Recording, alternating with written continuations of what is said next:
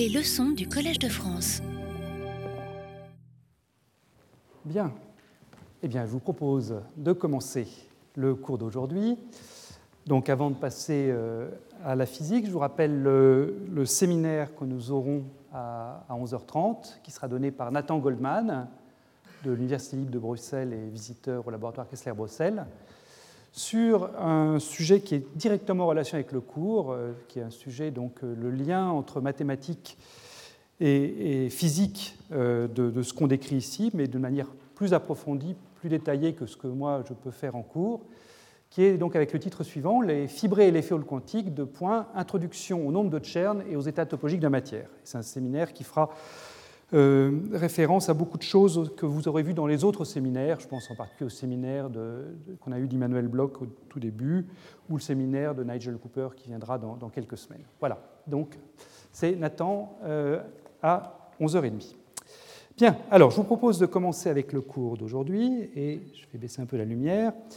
Et le cours d'aujourd'hui est donc consacré à la phase de Berry et au potentiel de jauge géométrique. Donc dans les deux premiers cours, on a euh, finalement rappelé ce qu'était le vrai entre guillemets magnétisme, celui d'une particule chargée dans un champ magnétique. Et aujourd'hui, eh on va chercher à voir la première manière de simuler ce magnétisme. Et c'est là que ces notions de phase de Berry et de potentiel donc géométrique vont apparaître. Alors, pour situer le problème, eh bien, la question qu'on va se poser aujourd'hui, en tout cas la première question, c'est celle de l'évolution adiabatique d'un système. Je considère un système qui peut être classique ou quantique, un système physique quelconque, dont l'état dépend de paramètres extérieurs lambda. Alors, ces paramètres extérieurs peuvent être beaucoup de choses. Si vous faites de la thermodynamique, ça peut être le volume du récipient de votre gaz. Si vous vous intéressez donc à des, particules euh, quantiques, eh bien, ça peut être les champs électriques ou les champs magnétiques appliqués par l'expérimentateur sur ces particules. Et je suppose que ces paramètres extérieurs lambda euh, vont varier lentement, arbitrairement lentement. Euh, donc j'ai ici un, un, lambda de 0 qui devient un lambda de t. Et je suppose que ces paramètres font une trajectoire fermée dans l'espace dans lequel ils évoluent. C'est-à-dire qu'au bout d'un temps grand t, les paramètres lambda, je le désigne par un vecteur, ça peut être un vecteur dans, un espace quelconque à ce stade, ce vecteur lambda donc est de redevient à l'instant grand t égal à lambda de 0. Et la question euh, qu'on va, va, se poser, c'est qu'est-ce qui arrive au système? Est-ce que le système reprend son état initial, euh, celui qu'il avait à l'instant 0, ou est-ce que son état peut être différent? Encore une fois, la trajectoire est arbitrairement lente, hein, donc ce m'intéresse, c'est la diabaticité à ce stade. Alors, euh, la réponse évidemment à cette question est, que ce n'est pas toujours vrai, sinon ce ne serait pas une question intéressante. Et on peut euh, effectivement découvrir des systèmes qui, sont, qui présentent une propriété de holonomie ou de non-holonomie. Anolonomie, c'est un néologisme qui, je crois, a été introduit par Michael Berry, euh, son nom va revenir, le nom de Berry va revenir souvent dans, cette, dans cet exposé. Et le meilleur exemple de ça, enfin l'exemple que je pense tout le monde connaît ici, c'est l'exemple du pendule de Foucault. Euh, le paramètre lambda, dans le cadre du pendule de Foucault, c'est, si vous voulez, le point d'accroche du pendule, ou, si vous préférez, le plan horizontal à l'endroit où j'ai disposé mon pendule, par exemple, la surface du Panthéon, le sol du Panthéon. Voilà, pour prendre un endroit où l'expérience a été faite, un endroit célèbre. Bien, la Terre tourne, euh, et donc le paramètre lambda, c'est-à-dire ce point d'accroche euh, du pendule ou ce plan horizontal, bouge dans l'espace, mais on sait qu'au bout de 24 heures, eh bien, la Terre a effectué une rotation sur elle-même. On peut négliger le mouvement autour du Soleil, hein, pour ce que je suis en train de dire. Donc au bout de 24 heures, le paramètre extérieur, à savoir le point d'accroche du pendule, est revenu à sa position initiale. Question, est-ce que le pendule lui-même est revenu à sa position initiale? Eh bien, on sait bien que non. Si je caractérise l'état du pendule par son plan d'oscillation, eh bien je sais que ce plan d'oscillation a tourné. Et pourtant, 24 heures, c'est long devant la période d'oscillation du pendule, donc on peut considérer que le mouvement de la Terre est adiabatique, mais néanmoins, je sais que le pendule ne revient pas à son état initial après cette modification, cette trajectoire fermée dans l'espace des paramètres de son point d'accroche. Donc, il y a possibilité, dans des systèmes physiques, il y a possibilité pour certaines, variables de ne pas revenir à leur valeur initiale dans un cycle comme celui-ci, où lambda de 0, le paramètre, revient, lui, à sa valeur initiale. Alors dans le cas quantique, euh, ce phénomène a été mis en évidence euh, de manière très générale par Michael Berry en 1984, et le paramètre qui ne revient pas à sa valeur initiale, c'est la phase.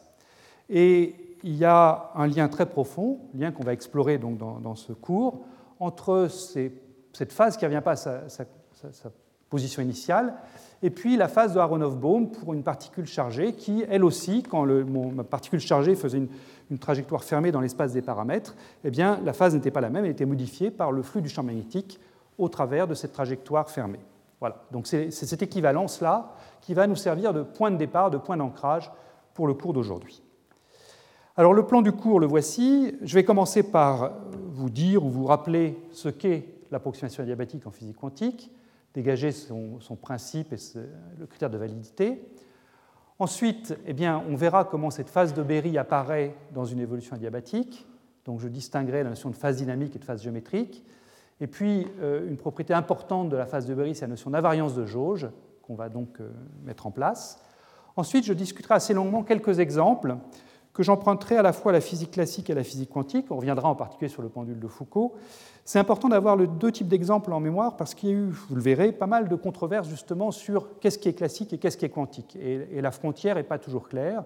Donc, en fait, il se produit souvent que les deux, enfin, qu'il y a à la fois une interprétation classique et une interprétation quantique pour un phénomène donné.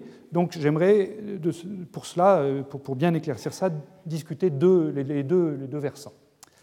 Et puis enfin, eh on fera un dernier paragraphe qui sera court, mais, qui nous permettra de servir de tremplin ensuite à nos expériences d'atomes froids, qui sera une approche que j'ai qualifiée de à la borne Oppenheimer, dans, dans, laquelle on identifiera des variables externes et des variables internes, toutes les deux quantiques, mais les variables externes seront lentes et les variables internes seront rapides, donc les variables internes suivront adiabatiquement les variables externes, et c'est là que la notion de champ magnétique artificiel apparaîtra pour euh, nos, nos atomes.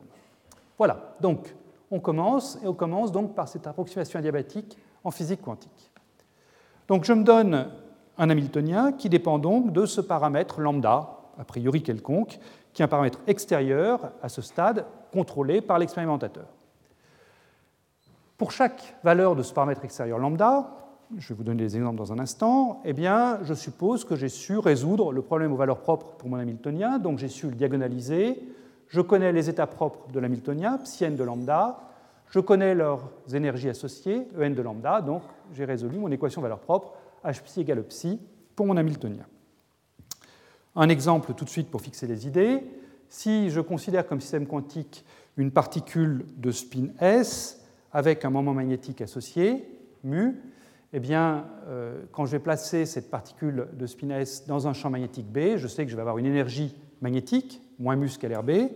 Donc, en l'occurrence, mu a droit à un petit chapeau, puisque c'est l'opérateur moment magnétique, proportionnel à l'opérateur moment cinétique de spin. B, lui, c'est le champ magnétique extérieur que contrôle l'expérimentateur. Donc, B, ici, c'est le paramètre lambda euh, canonique que j'ai introduit. Hein. c'est ce, paramètre qui pilote l'Hamiltonien. Et euh, résoudre le problème aux valeurs propres pour mon spin S placé dans le champ magnétique B, bah, c'est très simple. Hein. Euh, on, fait ça dès les premiers cours de physique quantique. Euh, ce qu'il faut, c'est donc se donner une base propre de l'état du spin en prenant comme direction petit n, comme vecteur unitaire, le vecteur directeur du champ magnétique, donc vecteur B divisé par module de B. Et je sais donc que les états propres de Hamiltonien seront les SM ou petit m désignent la projection du spin le long de l'axe de vecteur directeur petit n. Voilà, donc là, vraiment, rien, de sorcier, c'est euh, vraiment des, éléments de base de, la physique euh, quantique. Un deuxième exemple, un petit peu plus élaboré, mais qui lui va nous être très utile dans la suite du cours, c'est le problème d'un atome dans un champ lumineux monochromatique. Et pour décrire cet atome dans un champ lumineux, donc là je fais une description semi-classique de l'interaction entre mon atome et le rayonnement. Donc, je vais supposer que je décris quantiquement les degrés de liberté interne de l'atome, c'est-à-dire les niveaux d'énergie électronique, et en revanche, je m'autorise à ce stade, on, va, on, va, on viendra là-dessus un peu plus tard, mais à ce stade, je m'autorise à décrire classiquement les degrés de liberté externe de l'atome, c'est-à-dire ces degrés de liberté qui ont trait au centre de masse. Donc je m'autorise à attribuer une position R et une impulsion P au centre de masse de l'atome. Bien évidemment, c'est qu'une approximation, puisqu'en fait, ce centre de masse est une variable quantique et j'ai le principe d'Eisenberg qui s'applique à sa position et à son impulsion. À ce stade, supposons que j'ai le droit de faire cette description classique du mouvement du centre de masse. Donc, j'ai une position R, une impulsion P que je me donne fixée. Je vais prendre P, P nul pour simplifier, donc un atome au repos. Donc, à ce moment-là, eh bien, l'espace de Hilbert, euh, pour décrire mon atome, c'est simplement l'espace de Hilbert associé au degré de liberté interne. Et dans le modèle d'atome le plus simple qu'on traite, eh bien, en général, on prend un atome à deux niveaux, un état fondamental que j'appelle G, un état excité que j'appelle E, représenté par ces deux barres ici. J'appelle oméga 0 la pulsation de résonance, donc H bar oméga 0, c'est la différence d'énergie entre l'état excité et l'état fondamental. Et si j'éclaire l'atome, cet atome par un champ lumineux monochromatique de pulsation oméga, eh bien, moyennant euh, une approximation du champ tournant, je sais que je peux mettre donc l'hamiltonien de cet atome à deux niveaux, qui va être une matrice 2 par 2 hein, dans cet espace euh, de Hilbert de Hilbert interne. Je peux le mettre sous cette forme-là, donc qui est une matrice 2 par 2 avec sur la diagonale plus ou moins le désaccord delta entre la fréquence, la pulsation de résonance de l'atome oméga 0 et puis la pulsation du champ lumineux. Donc delta c'est oméga moins oméga 0. Donc dans la base GE, j'ai plus delta sur G et moins delta sur E.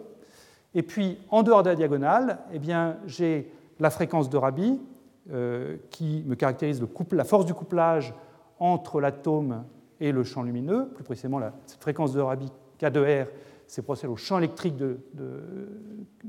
que, que, voit l'atome au point R. Et donc là, j'ai un Hamiltonien qui dépend, là encore, d'un paramètre. Cette fois-ci, le paramètre qui m'intéresse, lambda, c'est petit r, la position du centre de masse de l'atome. Voilà. Donc là encore, je suis en face d'un problème où j'ai un paramètre extérieur qui est cette position du centre de masse. Voilà. Bien, donc ça c'est deux exemples parmi d'autres d'Hamiltonien H de lambda euh, pour lesquels on peut penser à faire une approximation adiabatique. Alors, en toute généralité, à quoi ressemble l'évolution du système?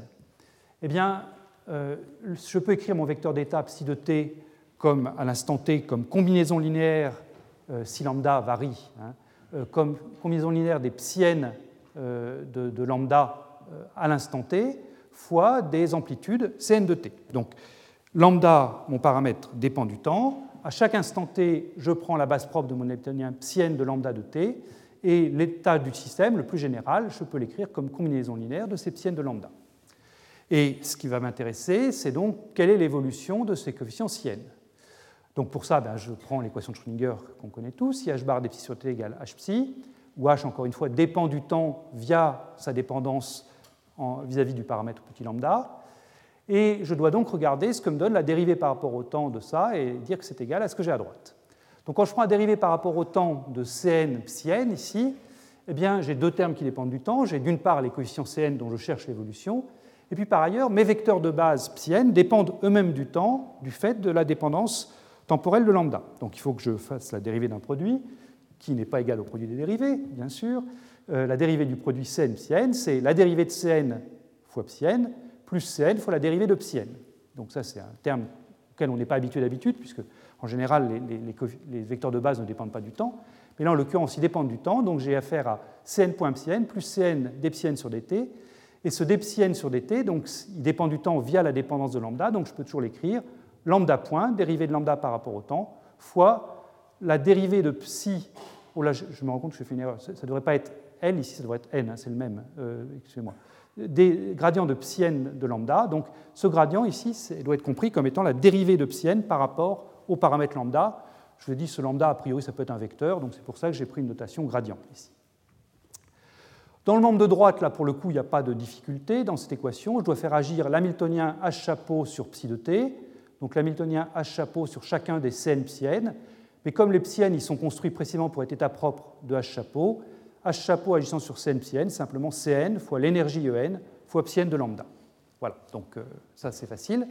Donc je dois maintenant mettre ensemble ce membre de gauche qui va apparaître ici et ce membre de droite qui va apparaître là pour écrire donc mon équation de Schrödinger en termes des coefficients Cn. Donc c'est ce que j'ai fait ici.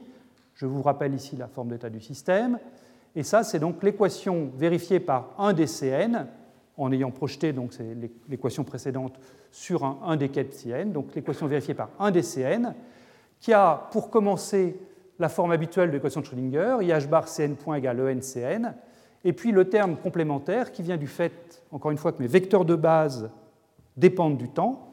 Donc ça me couple un Cn donné à tous les autres, euh, que j'ai représenté comme somme sur L des ici, avec un coefficient de couplage alpha NL qui fait donc intervenir la dérivée par rapport au temps de lambda, hein, c'est le, terme que j'avais à la diapositive précédente, si je reviens en arrière, c'est ce terme-ci, que j'ai multiplié à droite par psi n. Donc j'ai ici i lambda point des lambda fois ce psi n gradient psi n, voilà, qui est donc la manière dont les vecteurs de base dépendent du coefficient lambda. Évidemment, si j'ai un problème où les vecteurs de base ne dépendent pas de lambda, à ce moment-là, le fait que lambda dépende du temps n'a aucune importance et cette chose-là sera nulle. Mais pour les problèmes qui m'intéressent, en fait, les états de base dépendent de lambda, donc j'ai cette euh, sorte de vitesse d'entraînement, si vous voulez, cette vitesse à laquelle les vecteurs de base tournent, qui intervient dans le système différentiel qui régit l'évolution de mon système. Alors à ce stade, je n'ai fait aucune approximation. Hein. Si vous êtes capable de résoudre ce système différentiel, eh bien, vous avez toute l'évolution du système sans, la moindre erreur dans, la résolution. Donc, où est-ce que l'approximation adiabatique va venir? Eh bien, l'approximation adiabatique vient en disant que, partant de ce vecteur d'état général, combinaison linéaire de tous les psiens de lambda, eh bien, on va s'intéresser à un cas où initialement j'ai un état psien qui est peuplé, que je vais repérer par l'indice petit l. Donc, je vais supposer qu'à l'instant initial, j'ai Cl de 0 qui vaut 1. Et puis, je vais supposer donc que tous les autres sont nuls, puisque mon vecteur initial est normé tous les autres Cn sont nuls. Donc c'est ce que je représentais par ce diagramme ici. Euh, là, vous avez en fonction du temps donc la variation dans le temps des, énergies euh, de, des différents, différents psi-n, E1, E2, E3, et je suppose ici que c'est l'étape psi2 qui est peuplée, et donc je pars d'ici. Et l'approximation adiabatique, dont je vais vous, donner la, la, validité dans un instant, eh bien, consiste à dire que si lambda varie suffisamment lentement, alors je vais rester au cours du temps sur ce même état psi, donc psi L, en l'occurrence ici psi 2. Voilà. Je ne vais pas aller peupler les autres états. C'est-à-dire qu'à tout instant t, eh bien, tous les coefficients Cn avec n différent de L auront une valeur absolue très petite devant 1, et la valeur absolue de celle de t, au contraire, restera d'ordre 1, puisqu'il faut que mon vecteur soit normé. Voilà. Alors, quelle est la validité de cette approximation? Alors, ce n'est pas évident comme problème. Euh, la référence assez standard pour discuter cette validité, c'est très bien fait, c'est le livre d'Albert Messia, euh, Mécanique quantique. Euh, ça lui prend plusieurs pages hein, pour discuter, donc je ne vais pas refaire toute la, toute la démarche de Messia dans son livre. Je vous renvoie à ce livre si vous voulez voir, les choses en détail. Je me suis contenté de réécrire ici ce critère de validité la manière dont il l'écrit lui-même, qui est assez parlante. pour que l'approximation adiabatique soit valable, il faut donc que le rapport entre deux fréquences ou deux pulsations soit très petit devant 1. Euh, au dénominateur, la pulsation que vous voyez apparaître, c'est l'écart minimum qui va, euh, que je vais trouver quand dans mon évolution temporelle, c'est-à-dire dans les, dans les énergies. C'est-à-dire qu'ici, vous voyez, par exemple, le niveau 2 devient localement assez proche du niveau 1. Donc là, j'ai une pulsation de bord euh, oméga 1, 2, qui est la différence d'énergie E1 moins E2 sur h bar, qui peut devenir très petite. Donc ce que dit Messias, il faut que je prenne la valeur minimum de cette pulsation de bord, donc en l'occurrence ici oméga 1, 2 à cet instant-ci, et c'est ça que je vais mettre au dénominateur. Donc je mets au dénominateur un nombre qui a priori peut-être petit si j'ai des attaques qui se rapprochent euh, beaucoup. Et puis au numérateur, eh bien, on met la vitesse angulaire maximum de psi L. Tout à l'heure, hein, on avait vu apparaître ces vitesses angulaires ici, c'était la manière dont les, vecteurs tournent en fonction du temps eh bien, euh, on peut calculer quand est-ce que la vitesse angulaire des étapes ciel est maximum. Et au numérateur, c'est ça qu'on fait apparaître. Donc, on prend la valeur maximum ici, la valeur minimum au dénominateur, on fait le rapport, et ce rapport doit rester à tout instant très petit devant 1 pour que l'approximation adiabatique soit valable. Voilà. Donc, encore une fois, je ne vais pas le, démontrer, ce critère, je vais plutôt le discuter sur un exemple. Je dirais, il fait assez sens. Hein. Il ne faut pas que les vecteurs bougent trop vite par rapport aux écarts d'énergie que je trouve ici. Et c'est à ce prix-là que je pourrais supposer que mon atome ou ma particule reste sur le niveau d'énergie. Alors pour discuter ce critère de validité, comme je dis, je vais le faire sur un exemple où là on, identifie bien les, termes qui apparaissent. Donc je vais me poser le problème de mon spin ennemi de tout à l'heure dans un champ magnétique. Je prends un champ magnétique qui va être, se renverser. Euh, ce champ magnétique, je suppose que loin dans le passé, il est parallèle à l'axe Z et il pointe vers le bas, donc comme ceci. Je dit que loin dans le futur, il est parallèle à l'axe Z, mais il pointe vers le haut. Et puis, donc, ce champ magnétique part comme ça et puis se renverse comme ceci. Et à l'instant t égale 0, ici, il est donc parallèle à l'axe x. Donc, je prends un champ B de t qui est B0x plus t sur tau uz, où tau caractérise donc le temps que met le champ magnétique pour se renverser. Quand t est négatif et en valeur absolue très grande devant comme j'ai dit, B pointe dans la direction moins uz. Quand t est positif et grand devant B pointe dans la direction plus uz. Et à t égale 0, comme j'ai dit aussi, cette chose-là est nulle, et donc B est parallèle à ux. Je prends mon spin ennemi, je le plonge dans ce champ magnétique. Donc, quels sont les états propres de ce, quelles sont les énergies propres de ce spin ennemi bah, C'est simplement mu, le moment magnétique, fois module de B. Module de B, c'est euh, B0 fois la racine de 1 pour ça, et puis T carré sur tau carré pour ça. Donc voilà mon, module de B, B0 fois 1 plus T2 sur tau 2. Et je vais poser, pour simplifier, notation h bar oméga 0 sur 2 égale mu B0 ici. Donc j'introduis la pulsation de l'armor oméga 0 à l'instant t égale 0 là-dedans.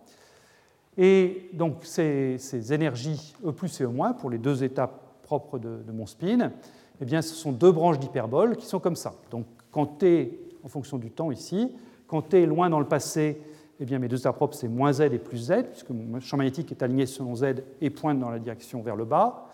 Quand t est loin dans le futur, mes apropes sont encore plus z et moins z, mais inversées, parce que maintenant mon champ magnétique pointe vers le haut, donc plus z est en bas, moins z est en haut. Et puis, donc, à l'instant t égale 0, les deux états propres, puisque le champ magnétique pointe dans la direction x, ce seraient les états plus x et moins x. Donc voilà les deux branches d'hyperbole. Ces deux branches sont à une distance minimum à l'instant t égale 0, quand le module du champ est minimum.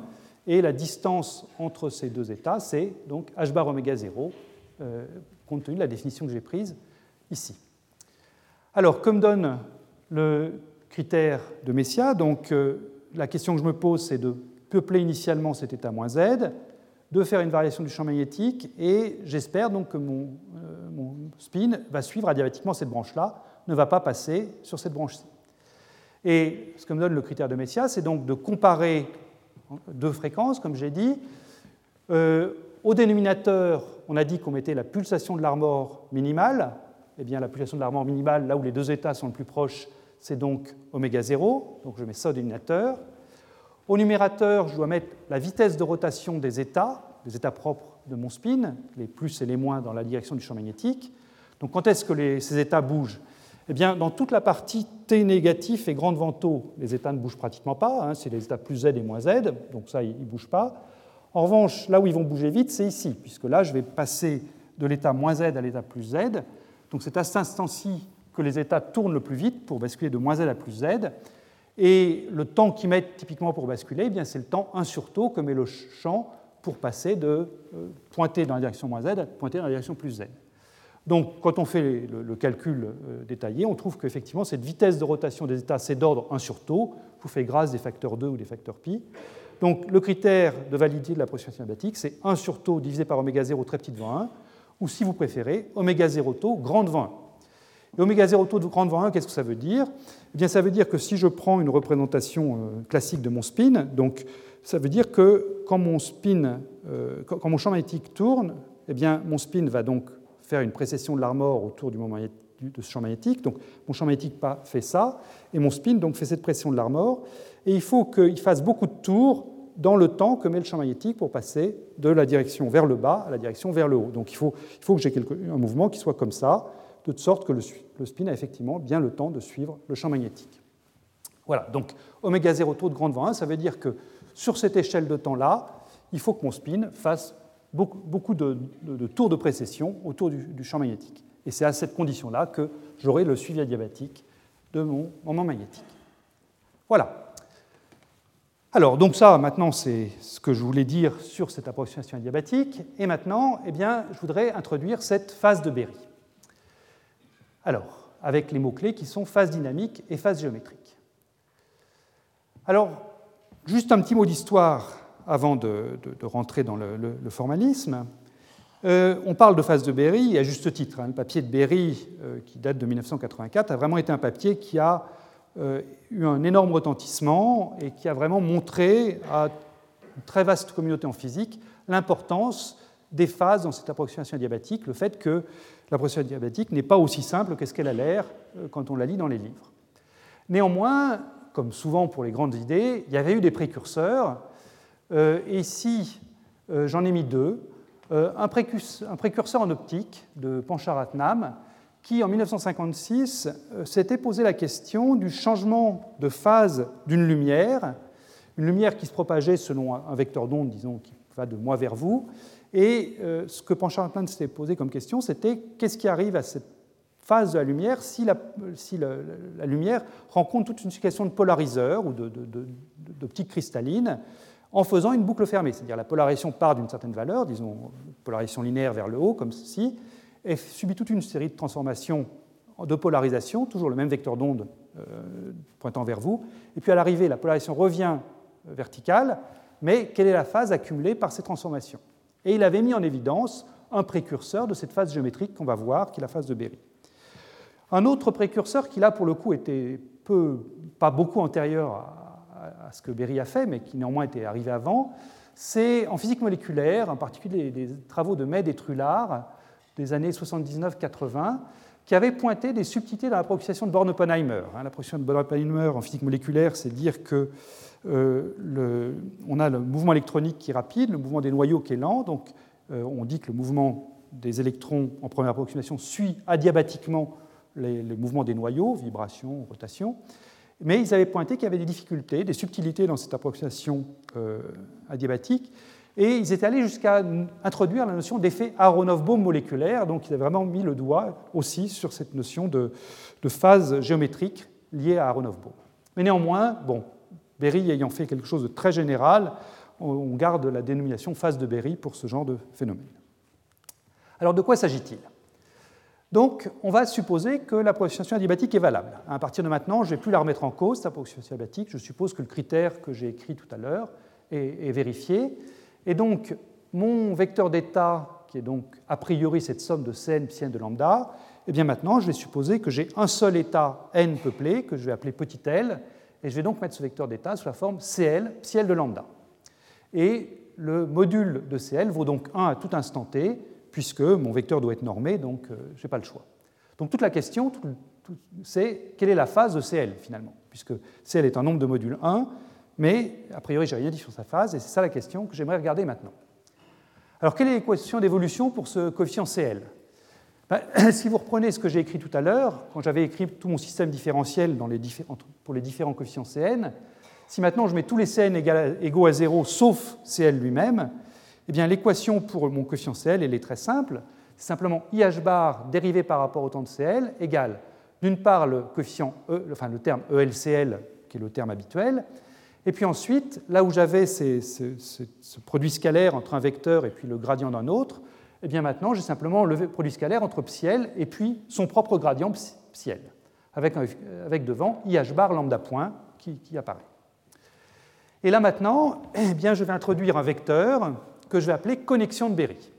Ce vecteur connexion de Berry, je l'appelle A calligraphié, comme ça, à ronde, de L, et c'est simplement ce IH bar psiel, produit scalaire dans l'espace de Hilbert de, mon système, produit scalaire entre psiel et puis gradient psiel.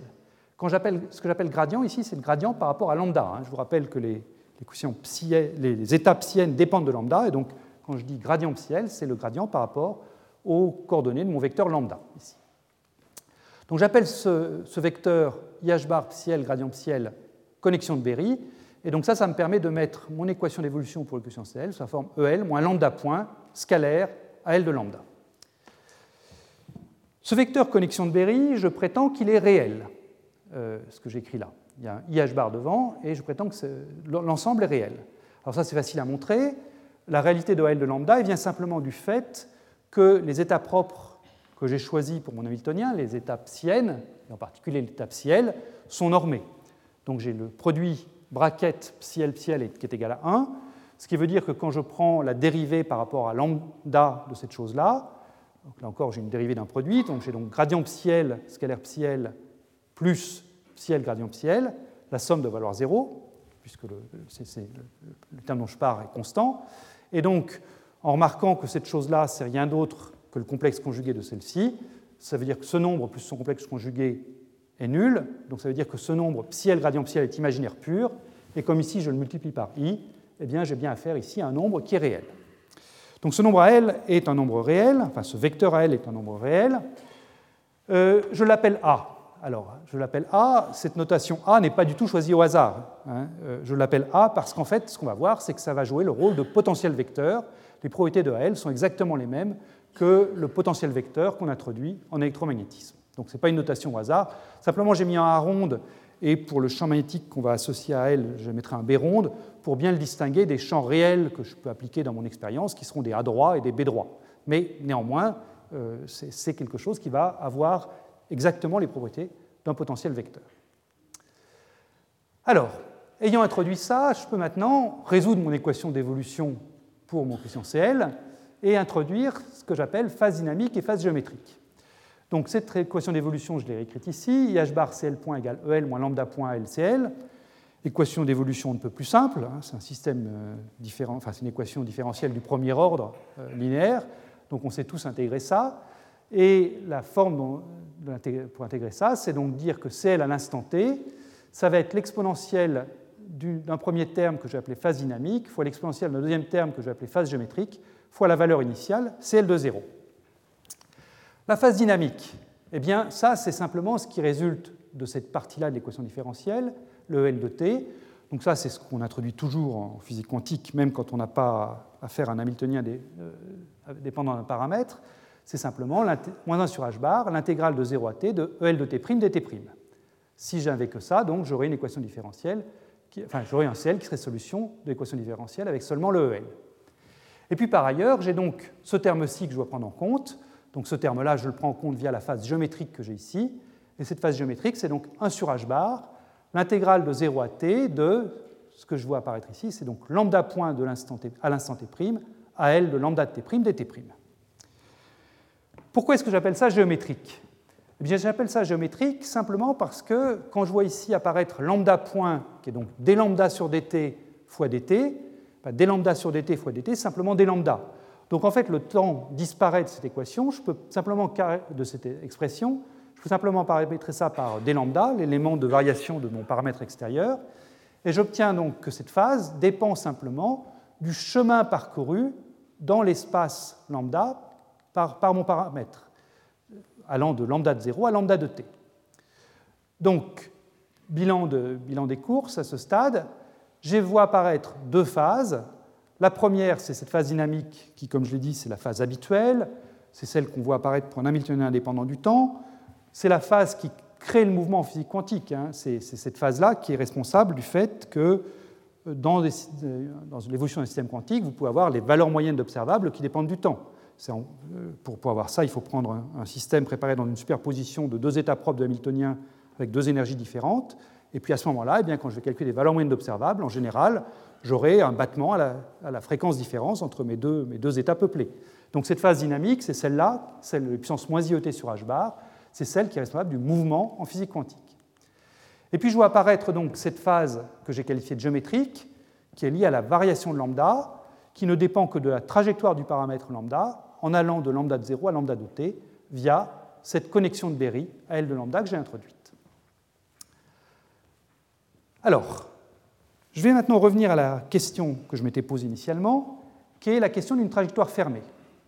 Supposons que dans mon espace de paramètres lambda, je pars d'un point lambda de 0 et puis je parcours une trajectoire, a priori quelconque, pour revenir à l'instant grand t au paramètre lambda dont je suis parti. Comment varie ma phase géométrique? Eh bien, Cette phase géométrique, c'est donc, comme je l'ai dit, un sur h bar, l'intégrale de lambda de 0 à lambda de t à L des lambda. Donc, je vois apparaître donc, une intégrale le long de cette trajectoire C de ma connexion de Berry à L de lambda des lambda. Et ça, évidemment, si vous étiez présent au premier cours, ça doit vous rappeler une expression qui était formellement identique qu'on avait obtenue pour la phase de Aronoff-Bohm, où le vecteur A qui figurait là-dedans, c'était à l'époque le potentiel vecteur lié au champ magnétique extérieur. Donc la question qui se pose tout à fait naturellement quand on voit ça écrit comme ça, c'est est-ce que cette phase géométrique est équivalente à la phase géométrique qu'on avait vu apparaître dans le problème d'Aronoff-Bohm Et répondre à cette question, c'est en fait répondre à une question directement relié, c'est est-ce que cette phase a une signification physique?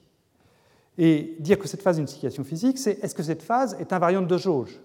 C'est si je change la jauge que j'utilise pour décrire mes vecteurs d'état, mes, vecteurs psiennes, eh bien, est-ce que j'obtiens toujours le même résultat?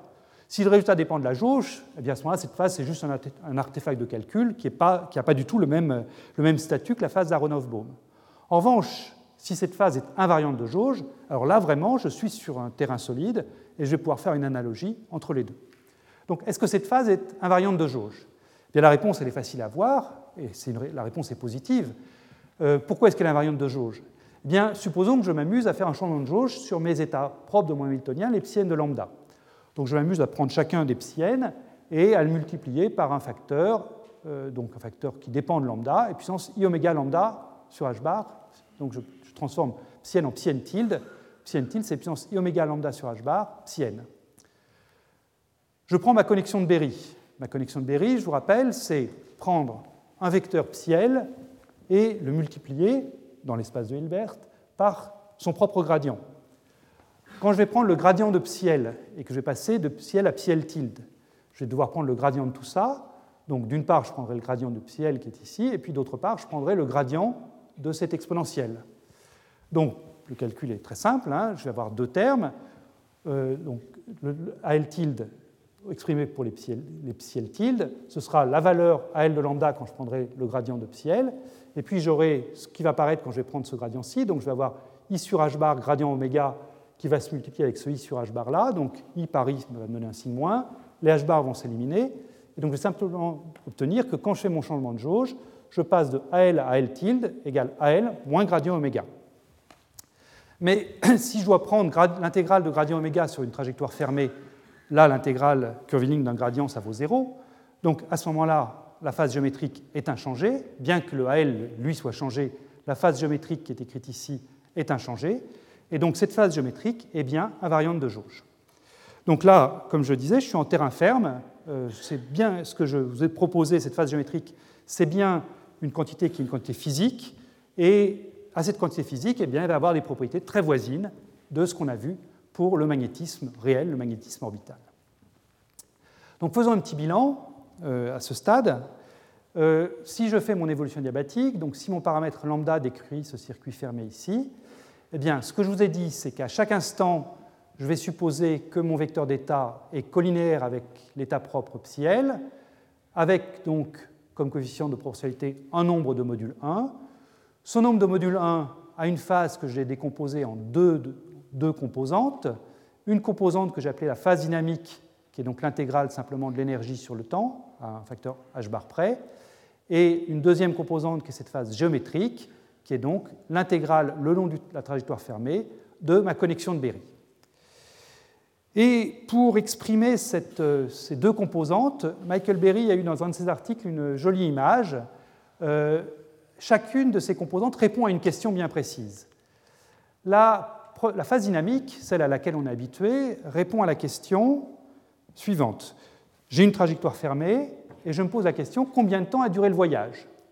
Alors à ce moment-là, eh pour avoir le temps qu'a duré le voyage, eh bien, je dois regarder effectivement l'intégrale de la phase dynamique. Plus le voyage dure longtemps, plus cette intégrale va prendre une grande valeur, simplement parce que le, EL de t va défiler, enfin EL de t sur h bar va défiler en phase. Donc plus mon voyage est long, plus cette phase-là est grande. En revanche, cette phase-là n'est pas modifiée par le temps, puisqu'elle est purement géométrique. Et la phase géométrique donc, répond donc à une deuxième question, et cette deuxième question, c'est par où est passé le système au cours de son voyage? C'est-à-dire que selon la trajectoire que je vais prendre dans l'espace des lambda, celle-ci, ou une trajectoire qui passerait sur ce tableau-là, eh bien, je n'obtiendrai pas le même résultat. Donc cette phase-là, c'est une information sur la nature du chemin, non pas le temps qu'il a pris, mais sur sa nature, cette trajectoire suivie. Voilà. Donc c'est bien, je pense, de, garder en mémoire ces deux questions et les deux réponses euh, apportées par les deux composantes de la phase de ce nombre de modules 1, CL de t. Alors maintenant, je vais introduire, après avoir introduit la notion de, connexion de Berry, qui est donc reliée au potentiel vecteur, je vais introduire la notion de courbure de Berry qui est reliée au champ magnétique, un champ magnétique artificiel. Alors pour introduire ce champ magnétique artificiel, je vais me placer maintenant, pour mon paramètre lambda, dans un espace à deux ou trois dimensions. Jusqu'à maintenant, je vous ai lambda est quelconque, donc lambda pouvait être dans un espace à 11 dimensions. Euh, là maintenant, je vais me restreindre pour pouvoir faire de l'analyse vectorielle habituelle à un espace à seulement deux ou trois dimensions. Je pense que Nathan, dans son séminaire, vous dira comment est-ce qu'on peut étendre cette notion à des espaces de dimensions arbitraires. Donc, lambda évolue dans l'espace à deux ou trois dimensions. Donc, ce lambda, pour fixer les idées, ça peut être la position d'une particule, position traitée classiquement. Ça peut être la quasi-impulsion dans une zone de Brillouin. Euh, ça, Emmanuel Bloch, dans son séminaire, avait fait allusion à ça. Ça peut être le champ magnétique extérieur pour mon spin ennemi quand je regardais son basculement. Ça peut recouvrir beaucoup de choses. Hein, voilà. Mais je suis dans l'espace à deux ou trois dimensions, donc les notions de gradient, de produit vectoriel, là, sont, les notions habituelles. Il n'y a, pas de souci. À ce moment-là, eh j'introduis, puisque je vous ai dit que L ressemblait à un potentiel vecteur, j'introduis ce qui doit ressembler à un champ magnétique, qui est rotationnel de L. Et cette phase géométrique, donc, qui était donc l'intégrale curviligne de L euh, sur le circuit fermé euh, grand C, eh bien, je peux la réécrire comme le flux de cette courbure de Berry à travers la surface sous-tendue par mon contour C. Cette courbure de Berry, qu'est-ce que je peux dire sur elle? Eh bien, c'est facile de montrer qu'elle est invariante dans un changement de jauge, puisque je vous ai dit que AL était changé dans un changement de jauge simplement en ajoutant le gradient de oméga. Comme la rotationnelle d'un gradient est toujours nulle, eh bien, la courbure de Berry est invariante de jauge. Donc cette courbure de Berry est une propriété physique du système. Hein, je peux me poser la question combien vaut la courbure de Berry pour tel problème? C'est vraiment une question physique euh, pertinente. Et, c'est euh, une courbure, cette courbure de Berry, c'est une quantité physique donc au même titre que la phase géométrique sur un contour fermé. Euh, à la différence de la phase géométrique, cette courbure de Berry est une quantité locale. la phase géométrique était une propriété qui était aussi un chemin, donc ce chemin avait une certaine extension dans mon, dans mon espace des paramètres lambda. Là, ma courbure de Berry est une quantité locale, au même titre que le champ magnétique magnétostatique est une quantité locale quand je couple euh, des charges avec le rayonnement. Donc euh, voilà, les deux, aussi bien phi que B, sont physiques, mais il y en a une qui est locale et l'autre qui est délocalisée. Alors, je termine ce paragraphe 6 sur une propriété de euh, cette courbure de Berry, euh, alors, à partir, je vais vous donner deux expressions de cette courbure de Berry, et puis je vais essayer de vous dire quand est-ce qu'elle peut être grande, puisque je vous ai dit qu'elle était physique, donc on peut se poser la question est-ce qu'elle est grande ou est-ce qu'elle est petite. Donc, je vais vous donner deux expressions et discuter quand est-ce qu'elle peut être grande. Euh, donc, je vous rappelle de, quoi on dispose pour l'instant. On dit que cette courbure de Berry est égale au rotationnel de la connexion de Berry, rotationnel de AL, et à L, on a son expression simplement IH bar psi gradient psi, hein, euh, psi L gradient psi L. Donc, à partir de ça, eh bien, vous pouvez prendre le rotationnel de cette expression-ci, c'est un calcul que j'ai mis dans les notes, et on trouve une expression qui est assez compacte, assez jolie. Cette courbure de Berry, simplement IH bar, gradient psiel, qui est donc un vecteur à deux ou trois dimensions, enfin, oui, c'est ça, euh, fois le rotationnel de ce même, euh, enfin là c'est le, gradient du gradient psiel bras fois euh, produit vectoriel avec gradient psiel quête. Donc là, ça donne quelque chose qui est non nul, et c'est la courbure de Berry. Alors, s'il y en a parmi vous qui font des calculs numériques là-dessus, ou qui s'apprêtent à faire des calculs numériques là-dessus, cette expression-ci est correcte, bien sûr, mais elle n'est pas forcément facile à utiliser euh, numériquement, parce que, donc numériquement, ce que vous allez devoir faire, c'est prendre votre Hamiltonien, dépendant d'un paramètre lambda, vous allez le diagonaliser numériquement, trouver numériquement les états propres, et puis essayer de calculer cette chose-là. Mais euh, il faudra donc que vous preniez le gradient de ces, de ces états propres, et souvent, les algorithmes de diagonalisation ne font pas très attention à la phase des, états propres qu'ils vous proposent. En particulier, cette phase peut sauter, peut avoir un saut discret quand vous changez un tout petit peu le paramètre lambda. Donc, du coup, vous introduisez des discontinuités là-dedans qui ne sont pas faciles à. Après, il faut recoller les morceaux, ce n'est pas toujours facile. Donc, il y a une autre expression de la courbure de Berry qui est complètement équivalente, hein, ça se démontre euh, rigoureusement, qui est écrite ici et qui ne fait pas intervenir les gradients des états propres, euh, et fait intervenir le gradient de l'hamiltonien, qui lui est complètement maîtrisé, parce que ça, vous le calculez une fois pour toutes et après, il ne change plus. Donc là, vous écrivez la courbe de Berry comme une somme sur tous les niveaux inoccupés. Hein. J'occupe le niveau petit l et je somme sur tous les niveaux n différents de L. Et ce que je somme, c'est donc ce rapport où je vois au numérateur l'élément de matrice de gradient H, le gradient de l'hamiltonien entre psi L et psi n ici, produit vectoriel avec le même élément de matrice mais psi n psi l, j'inverse le rôle de n et de n, et je divise par la distance en énergie entre L et n au carré. Alors, cette forme-là, elle est commode, comme je disais, elle est commode pour, euh, pour les calculs numériques. Euh, elle est bien aussi parce que sous cette forme-là, euh, l'invariance de jauge est évidente, c'est-à-dire qu'il est bien clair que si je m'amuse à multiplier psi L par un, facteur de phase et puissance i quelque chose, eh bien, je vais multiplier le bras par puissance moins i, le ket par puissance plus i, et donc BL ne sera pas changé. Donc ça, on voit, on voit bien ce que, cette, cette invariance de jauge. Et puis on voit aussi quand est-ce que je vais avoir des grandes courbures de Berry, quand est-ce que j'aurai un grand champ magnétique artificiel. Je le vois parce que je vois ici au dénominateur cette distance EL moins EN au carré. Donc si, dans fonction du temps, ou dans mon espace des paramètres lambda, j'ai mes deux, états, celui qui est occupé et celui qui est inoccupé, qui deviennent proches l'un de l'autre, à ce moment-là, la différence d'énergie EN moins EL ici sera toute petite, donc le dénominateur sera tout petit, donc la fraction sera très grande, et donc j'aurai une grande courbure de Berry en ce point-là. Donc la courbure de Berry, en général, elle est grande quand j'ai l'état occupé puis un autre état qui est a priori vide, qui deviennent proches l'un de l'autre. Alors évidemment, il ne faut pas qu'ils deviennent trop proches l'un de l'autre quand même. Hein. Je vous rappelle le critère de Messia de tout à l'heure. Euh, pour que la procession diabétique soit valide, il fallait que quand même euh, ces deux états ne soient pas trop proches l'un de l'autre, en tout cas euh, quand je les comparais à la vitesse angulaire à laquelle mes états propres défilaient. Donc il y a un compromis à faire. On peut vouloir une grande courbure de Berry parce qu'on est intéressé à des phénomènes dans lesquels le magnétisme artificiel est important. Donc on va vouloir des états assez proches l'un de l'autre, mais néanmoins il ne faut, pas les coller l'un à l'autre parce que sinon l'approximation adiabatique ne sera plus bonne, et puis donc à ce moment-là, ben, on perdra tout. Voilà. Donc en tout cas, gardez ça en mémoire.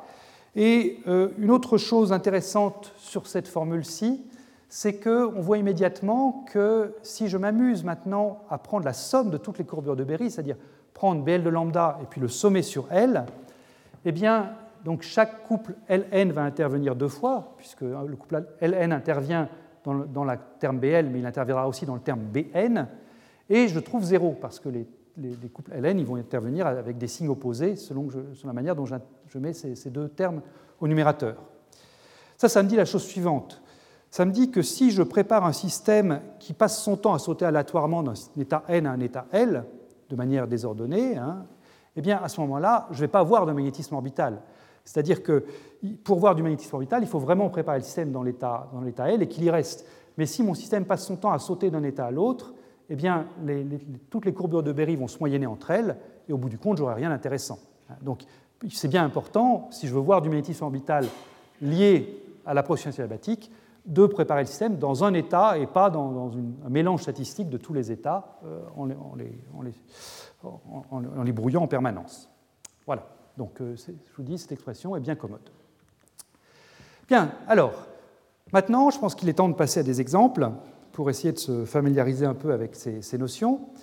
Et comme je l'ai dit, je vais vous proposer à la fois des exemples quantiques et des exemples classiques pour vous montrer qu'en fait, la distinction entre les deux mondes au moins sur ce cas-ci, n'est pas si clair, et c'est bien d'avoir les deux, les deux formalismes en tête. Alors le premier que je vais vous proposer, c'est un spin dans un champ magnétique, donc là ça a l'air très quantique.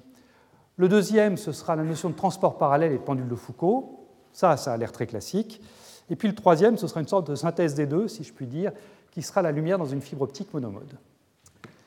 Spin dans un champ magnétique. Donc, j'ai déjà introduit ça euh, tout à l'heure. Donc, je me pose la question de ce qui se passe quand je prends un moment magnétique mu associé à un spin ennemi, plongé dans un champ magnétique extérieur B, et j'écris donc mon Hamiltonien sous la forme moins B scalaire mu chapeau, l'opérateur magnétique, que je peux réécrire donc en termes de l'opérateur spin, grand S, que je peux lui-même écrire en termes des trois matrices de Pauli, sigma x, sigma y, sigma z. Je n'ai pas écrit les matrices de Pauli ici, mais elles sont mises dans les notes pour ceux qui voudraient les revoir.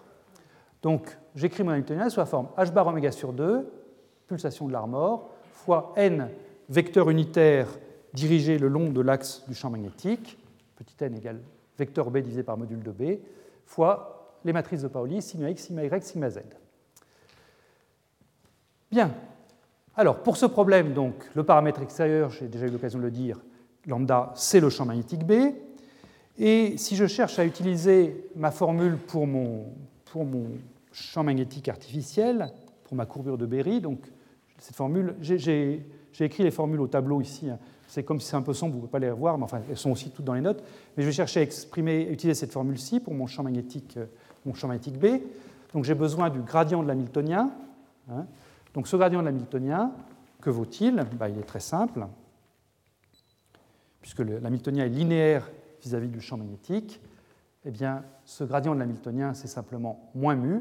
Quand je prends le gradient par rapport à B, c'est moins mu. Et donc je vais devoir prendre l'élément de matrice de ce gradient d'Hamiltonien, de mu, entre mes états propres de l'Hamiltonien, qui sont les deux états de spin, plus et moins, dans la direction petit n, la direction euh, du champ magnétique. Alors, j'ai réécrit euh, ici ce, champ magnétique B. Donc, je suppose que mon spin suit adiabatiquement l'un des deux états, plus ou moins dans la direction n. Je vais supposer que ce champ magnétique fait une trajectoire fermée dans l'espace euh, réel. Donc, mon champ magnétique, disons, part comme ça, et puis il bouge comme ceci, il fait une trajectoire fermée, il revient à sa valeur initiale. Initialement, je vais supposer que mon spin est aligné avec ce champ magnétique. Le spin va également, par hypothèse, suivre radialement ce champ magnétique. Et la question que je me pose, c'est quelle est la phase accumulée par ce spin? Quelle est la phase géométrique, la phase de Berry, accumulée par mon spin lors de cette trajectoire fermée? Donc cette phase géométrique, j'utilise les résultats généraux qu'on vient d'établir. Hein. c'est 1 sur h bar fois le flux de ma courbure de Berry, mon champ magnétique artificiel, à travers la surface sous-tendue par cette trajectoire de champ magnétique. Et ce champ magnétique artificiel, B plus ou B moins, donc c'est cette somme sur tous les autres états de ce qui est écrit au tableau là-bas. En l'occurrence, tous, les autres états, j'en ai qu'un état. Hein. Si je dis que je suis dans l'état plus, j'ai qu'un seul état dans ma somme qui est l'état moins. Euh, donc je dois prendre cette chose-là, l'élément le, le, gradient h qui est écrit ici, c'est-à-dire l'opérateur magnétique mu, entre plus et moins, vectoriel, ce même opérateur magnétique mu entre moins et plus, et je divise par l'écart d'énergie au carré, c'est-à-dire h bar oméga au carré, l'écart d'énergie entre plus et moins. Donc ça, c'est la courbure de, Berry si je suis sur l'état plus, et la courbure de Berry si je suis sur l'état moins, c'est moins B+, puisque je vous ai dit que la somme des courbes de Berry doit valoir 0, donc de toute façon, je n'ai pas le choix. Alors, il faut faire ce calcul-là, qui est un calcul qui n'est pas complètement trivial, enfin c'est un bon exercice sur les matrices de Paoli. Euh, donc je l'ai qualifié de relativement simple, mais néanmoins je ne le fais pas, donc ça veut dire à peu près quel est son statut. Euh, disons qu'il prendrait une page si on veut le faire correctement. Euh, il y a moyen de simplifier en, choisissant bien cette direction, mais je vous donne le résultat. Hein. et puis, euh, encore une fois, si vous voulez le faire, il est détaillé dans les notes. donc le résultat est suivant. Donc là, on va mélanger les B rondes et les B droits. B droit, c'est le champ magnétique réel que j'applique qui agit sur mon magnétique.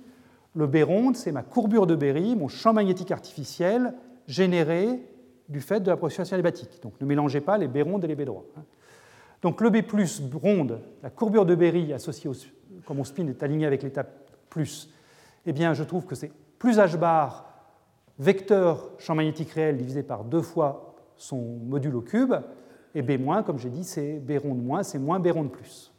Et mon champ B de T donc décrit, comme j'ai dit, une trajectoire fermée dans l'espace réel, comme ceci, une sorte de cône, si vous voulez.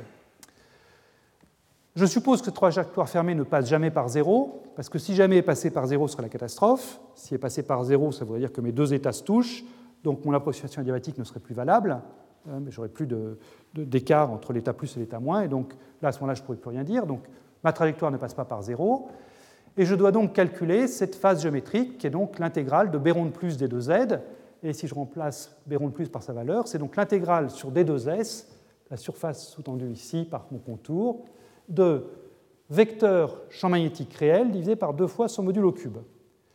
Si vous oubliez le facteur 2, cette chose-là, ça doit vous rappeler des choses. En géométrie, c'est simplement, rien d'autre, hein, que l'angle solide sous-tendu par ce contour C. Hein, vous pouvez faire le calcul de ce que c'est qu'un angle solide, c'est exactement ça. Donc, si je remets le facteur 2, eh bien, je trouve que cette chose-là, selon que je prends l'état plus ou l'état moins, je trouve plus ou moins l'angle solide divisé par 2. Donc le résultat de Berry, et c'est un résultat qui est noir sur blanc dans son papier de 1984, c'était le premier exemple qu'il avait pris, c'est donc que la phase de Berry accumulée par un spin 1,5 qui suit adiabatiquement un champ magnétique, c'est 1,5 de l'angle solide sous-tendu par ce champ magnétique. Si vous prenez autre chose qu'un spin 1,5, si vous prenez un spin 1, eh bien le facteur 1,5 est remplacé par 1, et puis un facteur J si vous prenez un spin J. Hein. donc c'est quelque chose qui généralise tout ça. Voilà, donc c'est un résultat très simple, très joli. Et euh, sitôt le résultat publié, évidemment, les gens se sont mis en, recherche expérimentale pour voir si ça marchait. Alors la première expérience publiée là-dessus, c'est l'expérience de Bitter et du Burst de 1987. L'expérience menée, euh, Berry c'est 84. Hein.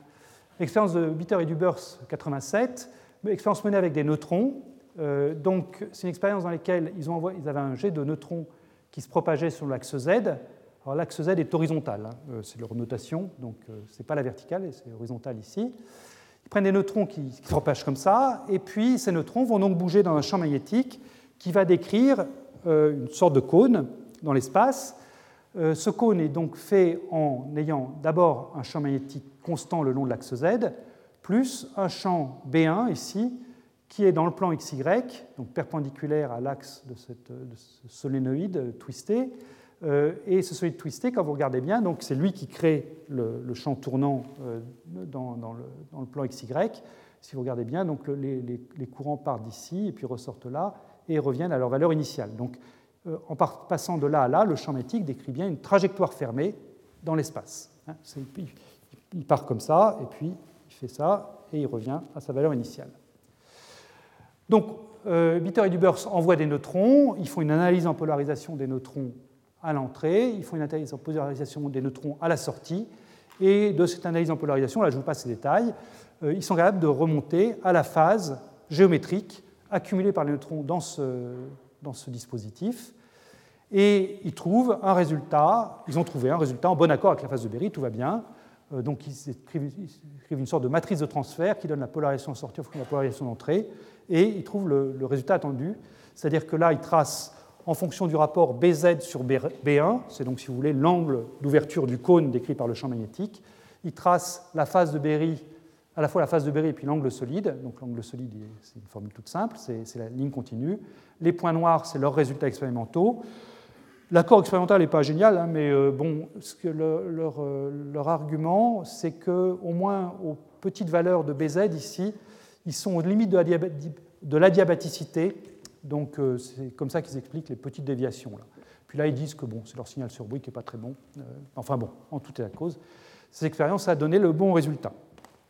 Elle a été reprise ensuite, cette expérience, avec d'autres types de particules, en particulier avec des atomes, euh, dans le groupe de Jacques Baudon en 1992, quelques années après, et elle a donné aussi des résultats en accord avec la mécanique quantique et la phase de Berry. Alors, ce qui est assez intéressant, c'est de voir en fait la, conclusion de l'article de Bitter et Dubers de 1987. C'est-à-dire qu'ils sont tout contents d'avoir trouvé la phase de Berry, bien sûr, mais en même temps, ils se demandent sur quel statut ils peuvent placer leurs résultats. C'est-à-dire que j'ai recopié ici euh, ce qu'ils mettent en conclusion, hein, c'est une citation, euh, normalement je n'ai pas dû faire de, de, oublier de mots. Ils disent, d'un premier côté, la phase de Berry est certainement quelque chose, un concept far-reaching, donc un concept important. Ils sont conscients que la phase de Berry est importante. Mais en même temps, ils trouvent que le résultat il est un peu trop simple, euh, mais ils n'ont rien à y faire, hein, ce n'est pas de leur faute. Mais ils disent que dans cette, dans cette version qu'ils ont trouvée, euh, which we believe to have realized, the appearance of a topological phase, on peut l'appeler plutôt géométrique que topologique, mais là c'est une question de nomenclature, seems to be trivial, c'est-à-dire qu'ils qualifient eux-mêmes leur résultat de trivial, euh, ce qui est très honnête, c'est que de cette, la manière dont ils l'ont trouvé, finalement, c'est un résultat de, de RMN très classique. On n'a pas attendu 1984 pour se poser la question de ce qui se passe quand on met un spin ennemi dans un champ magnétique qui tourne. Euh, c'est quelque chose qu'on fait tout le temps en RMN et qu'on fait depuis les années 40. Donc, ils ont trouvé la phase de Berry et ils ont remis leurs résultats sous la forme qu'il faut pour euh, expliquer, enfin pour illustrer le papier de Berry de 84, mais en même temps, ils trouvent que le résultat est un petit peu trivial. Bon, bah, c'est la vie. Hein. L'important, c'est que ça, c'était une première manifestation et qu'il y a eu beaucoup d'autres manifestations après qui étaient, elles, beaucoup moins triviales. Mais c'est vrai que sous sa forme spin and la phase de Berry est quelque chose qui est euh, essentiellement très simple et très connecté à la, RMN. Bien, alors là, c'était ce que je voulais dire sur l'aspect purement quantique spin. Je voudrais maintenant passer à quelque chose qui semble a priori déconnecté, mais qui en fait est profondément relié, qui est une notion complètement classique cette fois-ci, qui est la notion de transport parallèle. Et c'est ça qui va nous amener dans un instant au pendule de Foucault. Le transport parallèle, qu'est-ce que c'est? Ben, Je vais le présenter de manière très, basique ici. Je pense que Nathan aussi reviendra dessus dans son, exposé de manière plus, euh, plus complète. Je me pose la question suivante. Je prends une sphère, par exemple la surface de la Terre, et en un point donné, j'ai un vecteur EI qui est tangent à la sphère. Donc par exemple, je suis ici et je prends un vecteur qui pointe vers le nord, comme ça. Le nord doit être à peu près par là, si je ne me trompe pas. Donc voilà, j'ai un vecteur qui pointe vers le nord, qui est donc tangent, à, vecteur horizontal, donc tangent à la surface de la Terre. Et je me pose la question suivante, j'aimerais transporter ce vecteur en un autre point de la sphère, l'emmener ici, aller de Paris à Berlin par exemple, euh, en imposant les conditions suivantes. Le vecteur doit rester toujours tangent à la sphère. Ça, évidemment, j'ai plein de manières de le faire, hein, j'ai plein de manières d'arriver ici. Mais je voudrais le faire sans créer de torsion normale à la sphère. C'est-à-dire que je ne voudrais pas localement prendre mon vecteur et puis le tourner comme ça autour d'un axe vertical. Donc comment est-ce que je peux faire ça? Comment est-ce que je peux répondre à cette question transport parallèle d'un vecteur sur la surface de ma sphère? Donc une bonne manière pour décrire cette absence de torsion autour d'un axe vertical, c'est donc d'introduire un deuxième vecteur qui est E', qui est également tangent à la sphère mais qui est perpendiculaire à E, plus un troisième vecteur qui est simplement la verticale ici, donc euh, vecteur normal à la sphère cette fois-ci, que je note petit r. Donc j'ai un trièdre, E, E', R, et donc ce que je vais faire, plutôt que de transporter seulement E, je vais transporter mon trièdre. Donc transporter à verticale, ça évidemment, il n'y a pas d'ambiguïté, je sais ce que c'est, mais ce que je veux, c'est transporter correctement la paire de vecteurs E' sans créer de torsion, c'est-à-dire sans le faire tourner autour de l'axe vertical, ce, trièdre E'. Donc pour ça, mathématiquement, la, bonne manière, c'est d'introduire le vecteur rotation instantanée du trièdre, donc dans mon chemin de Paris à Berlin ici, euh, en, tout point, je, suis obligé de le tourner, ce trièdre, hein, puisque ma verticale va tourner, donc euh, les vecteurs E' sont obligés de tourner eux aussi. Donc j'ai un vecteur rotation instantanée oméga, mais je vais imposer à ce vecteur rotation instantanée oméga d'être orthogonal à la verticale. Donc j'impose oméga scalaire r égale 0. C'est ça la condition qui consiste à dire je ne fais pas de rotation autour de l'axe vertical. C'est assez euh, naturel d'imposer ça. Si vous préférez, ça revient à dire que la dérivée par rapport au temps de E est en tout point orthogonale au deuxième vecteur E'. Voilà. Donc ça, c'est la notion de transport parallèle. Ayant imposé ça, eh bien, euh, d'abord je vais l'illustrer, et puis après on verra ce que ça donne et pourquoi il y a un lien avec la phase de Berry. D'abord, je l'illustre, juste pour qu'on soit bien d'accord sur ce que c'est que ce transport parallèle. Donc, si je pars de l'équateur, par exemple, et que j'ai mon vecteur qui pointe vers le nord, et je veux aller au pôle nord en suivant un arc de méridien, bah, là, il n'y a pas d'ambiguïté, mon transport parallèle, il est très simple, je pointe tout le temps vers le nord comme ça, et il est clair que je ne vais pas créer de torsion si je fais ça. Un autre exemple très simple, c'est je suis à l'équateur, je pointe toujours vers le nord, et je veux me déplacer le long de l'équateur. Bah, là, c'est pareil, mon vecteur, donc à ce moment-là, ça va être comme ça. Hein. je, suis ici, et puis je me déplace comme ça. Là, il est clair que je ne crée pas de torsion non plus. Là où c'est plus compliqué, c'est si je pars de l'équateur, je pointe vers le nord et je veux arriver en un point ici, à Paris par exemple. Et là, je me demande comment sera mon vecteur après ce transport parallèle. Donc, pour préciser les idées et pour faire le lien avec, euh, avec la phase de Berry, eh bien, donc je pars d'un point ici, que j'ai mis sur l'équateur mais qui peut être n'importe où. Je suppose que j'ai donc mes, deux vecteurs EI et E' qui sont tangents à ma sphère. Je fais ce contour fermé, C, et à la fin du contour, donc, je me demande si je retombe sur les mêmes vecteurs EI et E' ou s'ils ont tourné. S'ils ont tourné, ils auront tourné un angle alpha, et cet angle alpha, donc, je vais pouvoir l'écrire, enfin, je pourrais écrire mes vecteurs à la fin, EF et E'F, comme vecteur tourné EI E' avec des cosinus et des sinus comme cela. Comme cela. C'est donc simplement une matrice de rotation dans le plan horizontal. Et la question que je me pose, c'est que vaut donc l'angle alpha pour un contour donné Alors une bonne manière de formuler le problème, c'est d'introduire quelque chose qui va vous rappeler une fonction d'onde, même si ce n'en est pas une à ce stade, mais je l'appelle psi quand même. Euh, j'introduis psi qui est EI, E 10 petit i, plus i, alors là c'est le i des nombres complexes, E'. Ce petit i ici veut dire initial et ce i droit veut dire racine non complexe, hein, ne les mélangez pas. Donc je pars de psi égale ei plus ie' et je vais vers psi f égale ef plus ie'.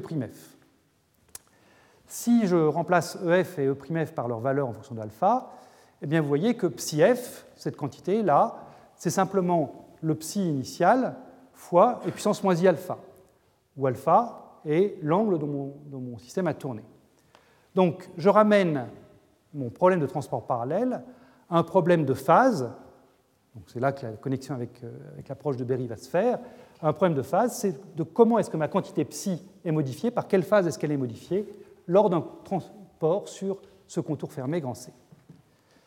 Et la réponse, réponse qui n'est pas évidente, mais pareil, j'ai donné des références. Euh, il y a un article de Hannay en particulier, qui est euh, quelqu'un qui était très proche de Berry et qui a fait ces choses-là à peu près en même temps que Berry. La réponse, donc réponse classique, mais qui est vraiment à mettre en parallèle de la réponse de Berry, c'est que la quantité alpha que je dois mettre ici, eh bien là encore, c'est l'angle solide, c'est un angle solide, c'est l'angle solide sous-tendu par le contour C depuis le centre de la sphère. Donc c'est une réponse qui est vraiment en relation directe avec ce qu'on a vu pour le, spin dans un champ magnétique.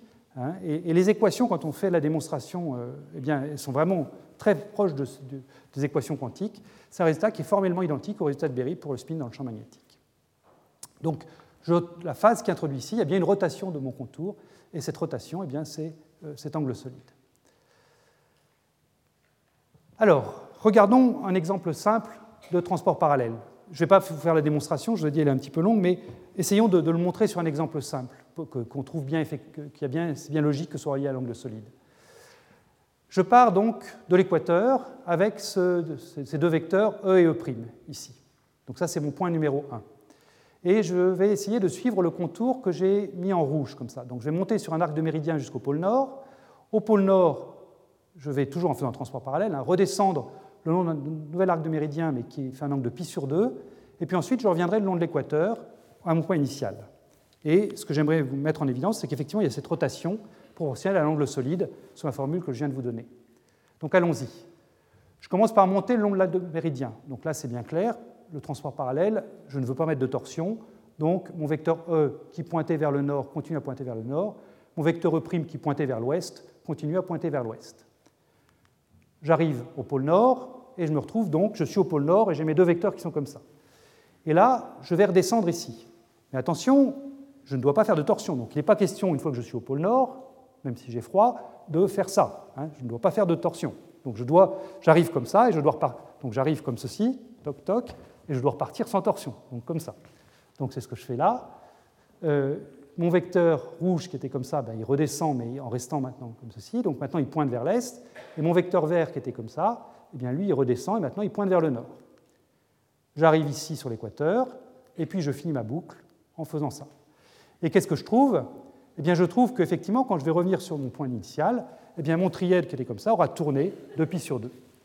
Pourquoi pi sur 2 eh bien, si vous regardez la formule que je vous ai donnée tout à l'heure, je vous ai dit que c'était en fait l'angle solide sous-tendu par ce contour-là. cet angle solide, combien il vaut? Eh bien, ça, c'est 1 huitième de la sphère, et 1 huitième de 4 pi radians, ça vaut bien pi sur 2.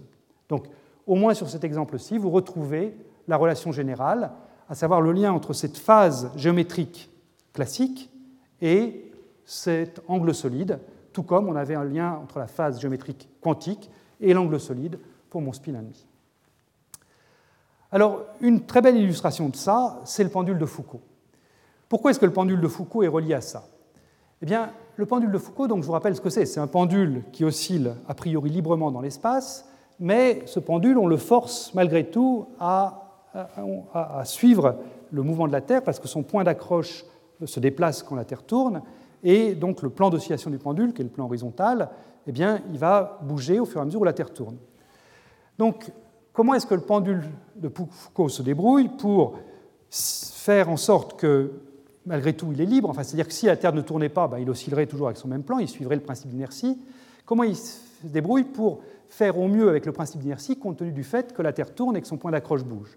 Eh bien, on peut montrer, à partir des équations de la mécanique, que la, manière de, satisfaire ces deux choses à la fois, c'est d'avoir euh, le vecteur horizontal qui définit le plan d'oscillation du pendule, donc si mon pendule oscille comme ça, ce vecteur horizontal-là, eh bien ce vecteur horizontal-là suit un transport parallèle au fur et à mesure où la Terre tourne.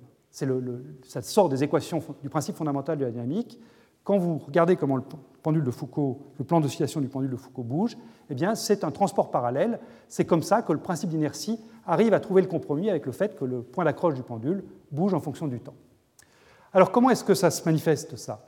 Eh bien, si vous prenez un pendule qui est sur l'équateur, prenons un pendule qui est sur l'équateur et qui oscille d'est en ouest, par exemple, là, à ce moment-là, si à l'instant t égale 0, il est comme ça, 6 heures plus tard, un quart de tour après, il n'y a pas de mystère. Euh, le transport parallèle, je vous ai dit, sur l'équateur, c'est facile, je n'ai rien à faire. Mon pendule continuera à osciller d'est en ouest. Donc sur l'équateur, cette notion de transport parallèle pour le plan d'oscillation du pendule ne me donne rien de spécial, le pendule euh, ne va pas bouger. En revanche, si je prends un pendule euh, au niveau de, Paris, au niveau du Panthéon, ici, et si je cherche à faire un transport parallèle de ce vecteur-ci, donc mon pendule initialement oscille d'est en ouest, comment est-ce que je vais faire? Qu'est-ce que je vais trouver à la fin? Eh bien là, il n'est pas question d'aller osciller euh, d'est en ouest à, ce moment-là, parce que pour faire ça, vous voyez, bien que je suis obligé de faire une torsion autour de l'axe vertical pour passer de, ce point-ci. Si je voulais être, être d'est en ouest là et puis d'est en ouest là, là, je devrais faire une torsion. Si vous n'êtes pas convaincu, mettez-vous au ras du pôle nord et vous verrez bien que là, pour le coup, vous faites une belle torsion par rapport à la verticale. Donc le seul moyen qu'a le pendule pour pouvoir faire de torsion en passant de là à là, eh c'est de voir son plan d'oscillation qui, au lieu d'être comme ceci, a basculé plutôt comme ça. Donc il a tourné dans le sens horaire, et c'est effectivement ce qu'on observe quand on fait la manip au Panthéon. Le, le plan d'oscillation du pendule de Foucault oscille dans le sens horaire, et après 24 heures, c'est-à-dire une fois que la Terre est revenue dans sa position initiale, eh bien, le plan du pendule a tourné d'un angle qui est donné par le transport parallèle, c'est-à-dire l'angle solide parcouru par la verticale au point où se trouve le Panthéon, à savoir ce 2π 1 moins sinus lambda, où lambda est la latitude. Donc, le pendule de Foucault est une très belle illustration complètement classique de cette notion de phase géométrique. Foucault ne le savait probablement pas, mais euh, bon, ça n'empêche que c'est une très belle illustration. Alors je termine par euh, quelque chose qui est à mi-chemin entre la physique classique et physique quantique, et la lumière dans une fibre optique. Euh, on prend une fibre optique cette fois-ci donc monomode, enfin monomode, et je suppose que j'envoie une certaine polarisation dans cette fibre optique. Si je n'ai pas de torsion de la fibre, si la fibre va droit, si j'envoie une polarisation verticale, eh bien il est clair qu'elle sortira verticale. Si j'envoie une polarisation horizontale, il est clair qu'elle sortira horizontale. Question qu'on peut se poser, et c'est une question que se sont posées Tomita et Xiao juste après le papier de Berry, là encore, c'était pour illustrer cette phase de Berry, c'est que se passe-t-il si ma fibre a une certaine torsion, c'est-à-dire si le vecteur directeur de ma fibre tourne? En particulier, ce qu'ont fait Tomita et Chiao, c'est qu'ils ont enroulé leur fibre sur un cylindre en se débrouillant pour que la tangente à la fibre à l'entrée et à la sortie soit la même. Ils ont envoyé une polarisation linéaire à l'entrée ici. La polarisation sortie était linéaire ils ont fait une analyse de la polarisation sortie pour voir si, oui ou non, il y avait une rotation de la polarisation au même sens qu'il y avait une rotation, de, une, phase accumulée pour cette polarisation, au même sens qu'il y avait une phase accumulée pour le, spin dans mon champ magnétique. Et donc, voilà ce qu'ont trouvé Tomita et Xiao, donc toujours pour illustrer cette notion de phase de Berry. Ils ont tracé, en fonction de l'angle solide décrit par l'axe de la fibre, ici, selon l'enroulement qui donne à cette fibre, la rotation du plan de polarisation de la lumière, et ils ont trouvé des résultats qui sont en très bon accord avec la phase de Berry. Vous voyez, les points s'alignent parfaitement sur une droite. Et ils ont interprété leurs résultats en termes de phase de Berry et publié leurs résultats donc, en 1986. je ne rentre pas dans les détails, hein. la physique est très voisine de ce qu'on a déjà vu.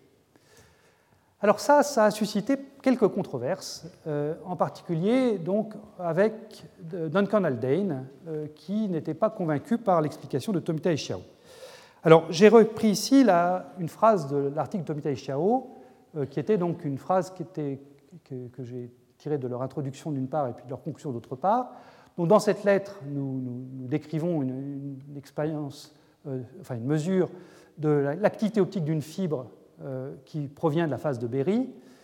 Et ils remarquent que, donc, ils mettent ça sur le plan quantique, il n'y a pas de doute, mais ils disent que les expériences qu'ils ont faites sont décrites au niveau classique, parce qu'en fait, ils utilisent un grand nombre de photons dans un seul état cohérent et disent que ce serait intéressant de refaire cette expérience avec un seul photon pour montrer vraiment que c'est quantique. Mais évidemment, ils n'ont pas de doute sur le fait que l'expérience donnera la même chose.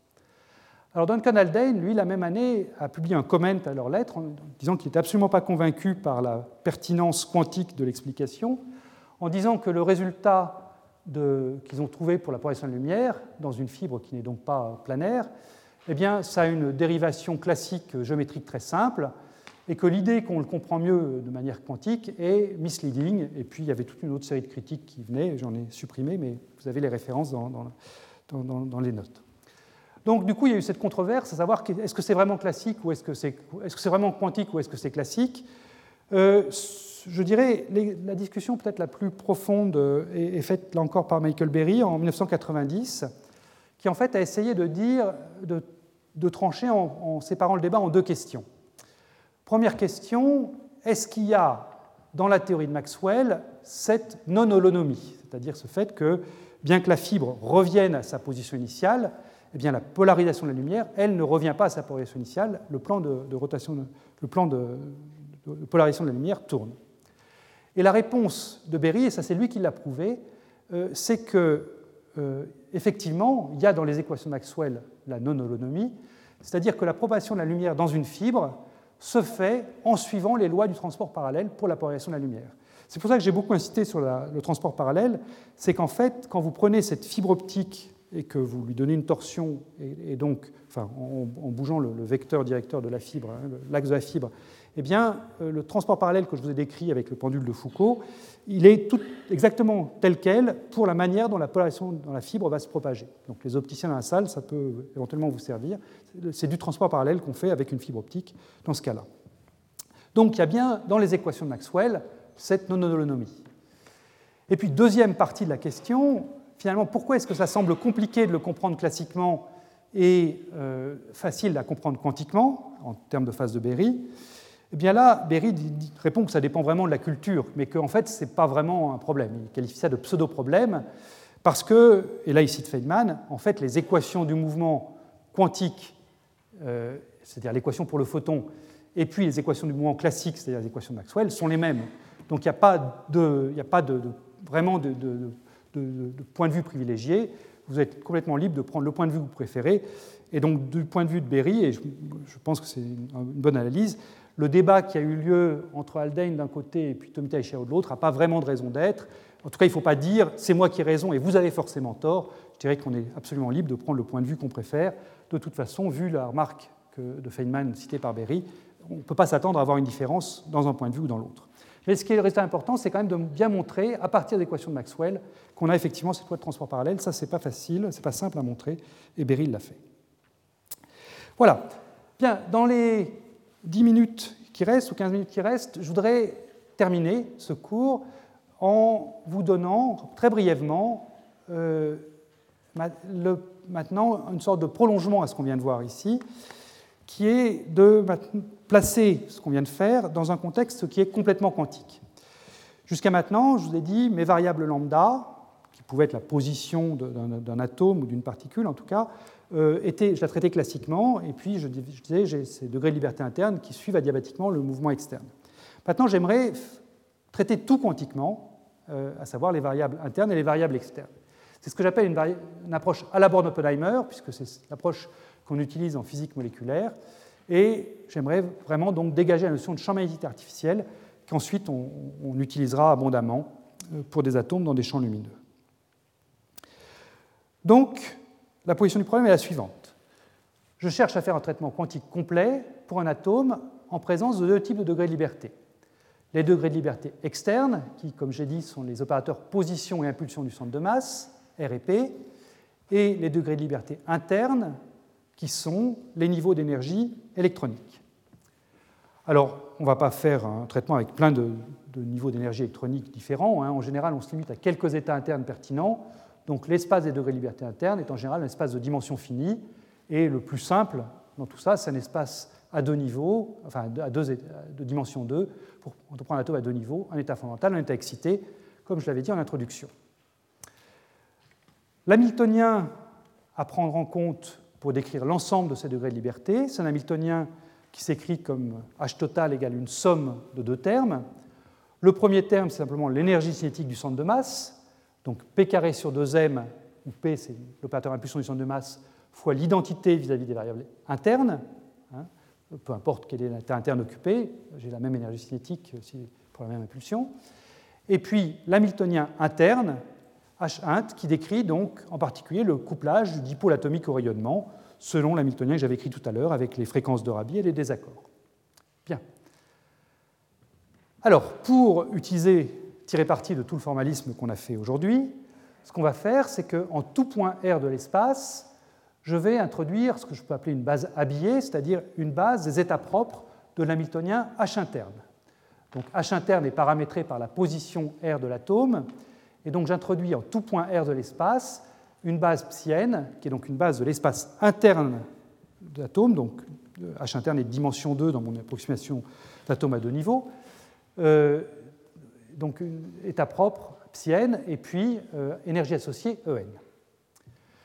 Dans ma description quantique générale, la forme générale du vecteur d'état de l'atome, que je vais noter psi de R et de T, ça a donc une structure de spinner, euh, où j'ai ces états internes psiennes qui donc se répartissent dans l'espace de Hilbert interne de l'atome, fois des coefficients phi n de R et de T, où phi n de R et de T, c'est donc une fonction complexe à la fois de l'espace et du temps, qui me décrit l'amplitude de probabilité pour trouver l'atome au point R dans l'état interne psi n de R.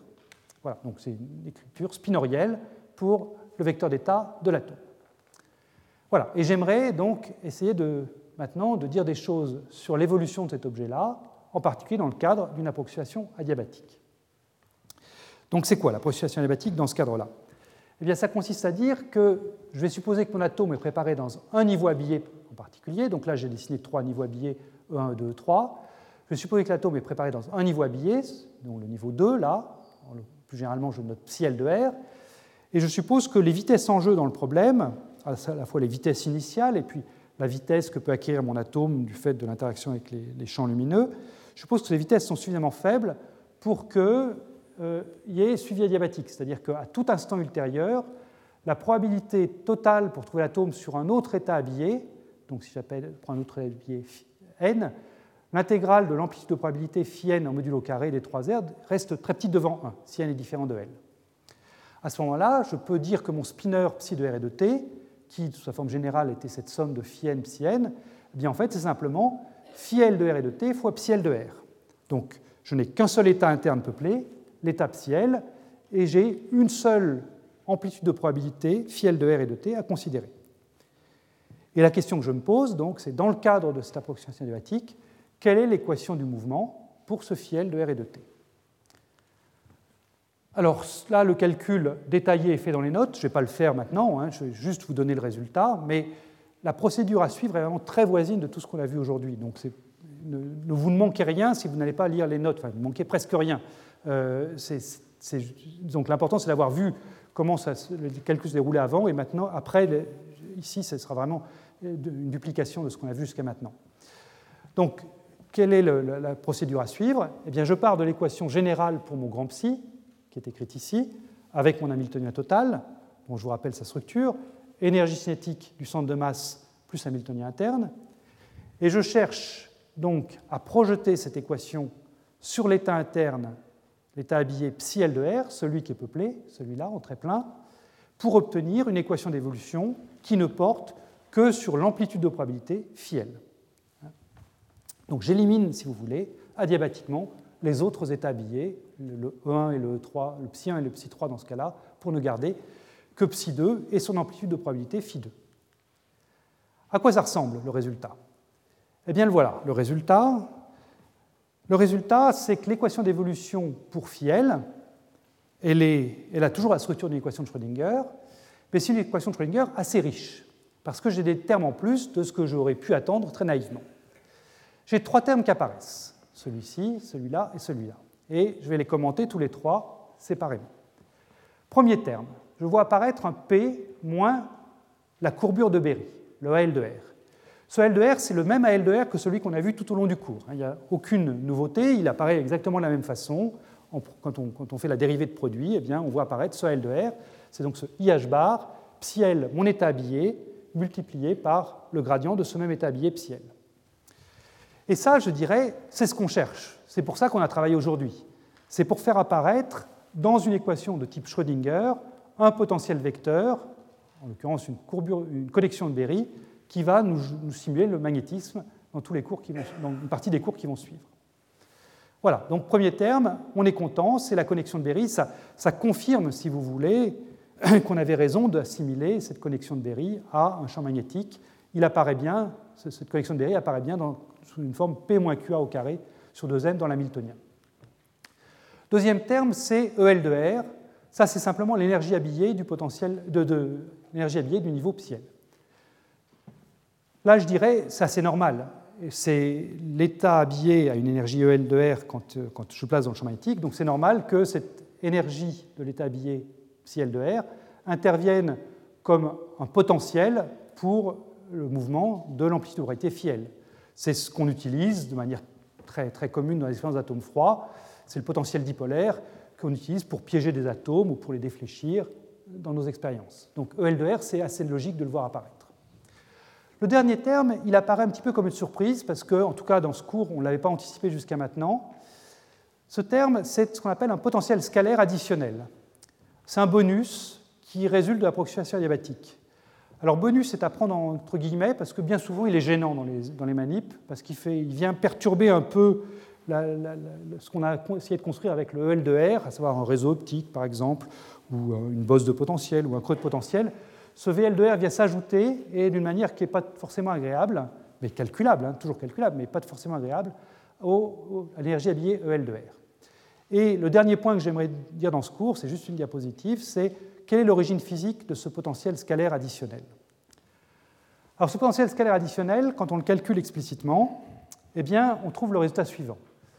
On trouve que c'est h bar carré sur 2m fois une somme sur tous les niveaux habillés non peuplés, donc une somme sur les n différents du L qui est peuplé, de une quantité qu'on a déjà vu apparaître plein de fois, hein, gradient psi L multiplié par psi n, et ça je le prends en module au carré.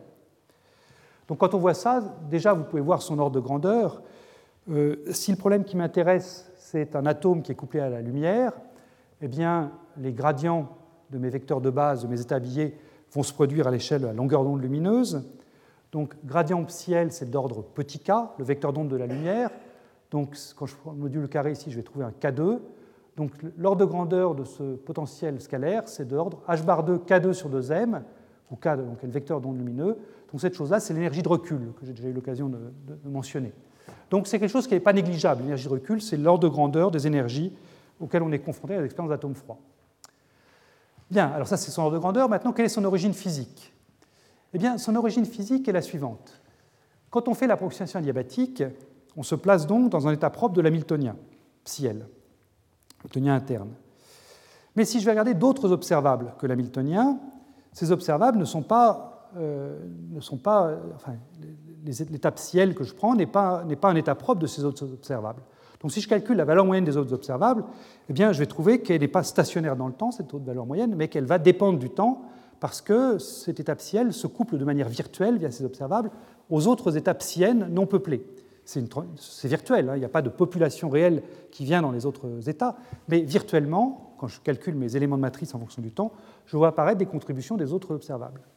Et ce que je vous dis pour ces autres observables, c'est en particulier vrai pour l'opérateur force.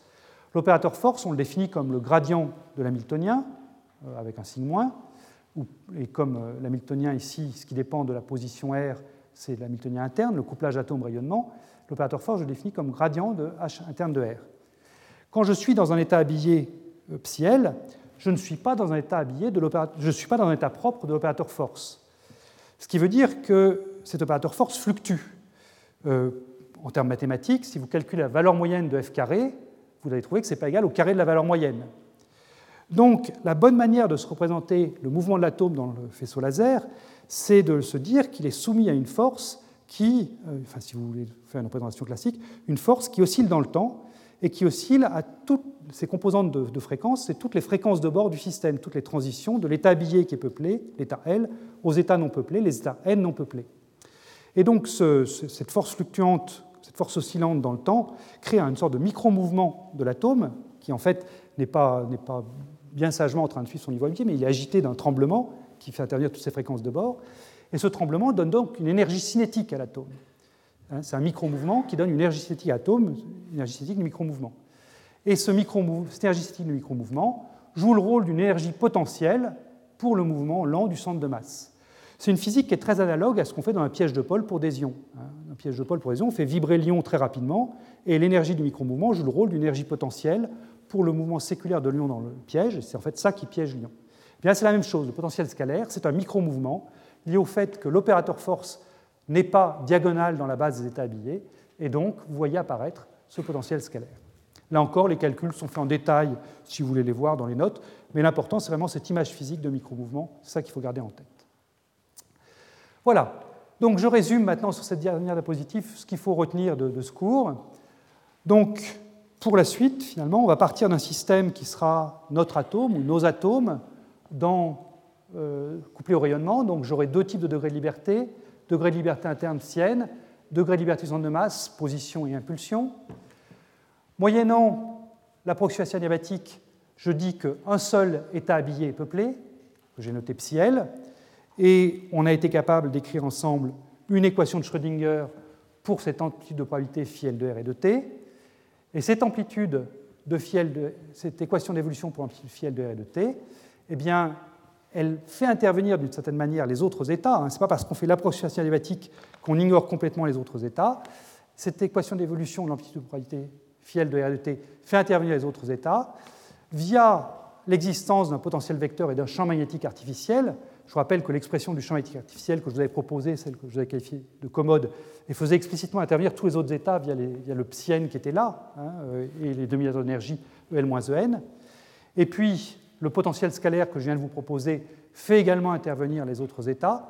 Donc, si vous voulez, cette approximation adiabatique, il faut la voir comme ça. Il faut la voir comme étant une restriction de mon espace de liberté interne qui était a priori grand à un seul état habillé. Et cette restriction, le fait de faire cette restriction, fait que du coup les autres états se manifestent d'une manière un petit peu cachée, un petit peu cryptique, sous la forme d'un champ magnétique ou d'un potentiel vecteur artificiel d'une part, et d'un potentiel scalaire artificiel d'autre part. Et c'est cette forme cachée et cryptique qu'on va maintenant utiliser, qu'on va chercher à mettre euh, en action pour simuler notre magnétisme. Et ça, ce sera donc pour la semaine prochaine. Voilà, donc je m'arrête ici et je vous rappelle, donc d'ici une demi-heure, le séminaire de Nathan Goldman avec un thème très relié à tout ce qu'on a vu aujourd'hui sur les fibrés et les féoles quantiques. Merci beaucoup.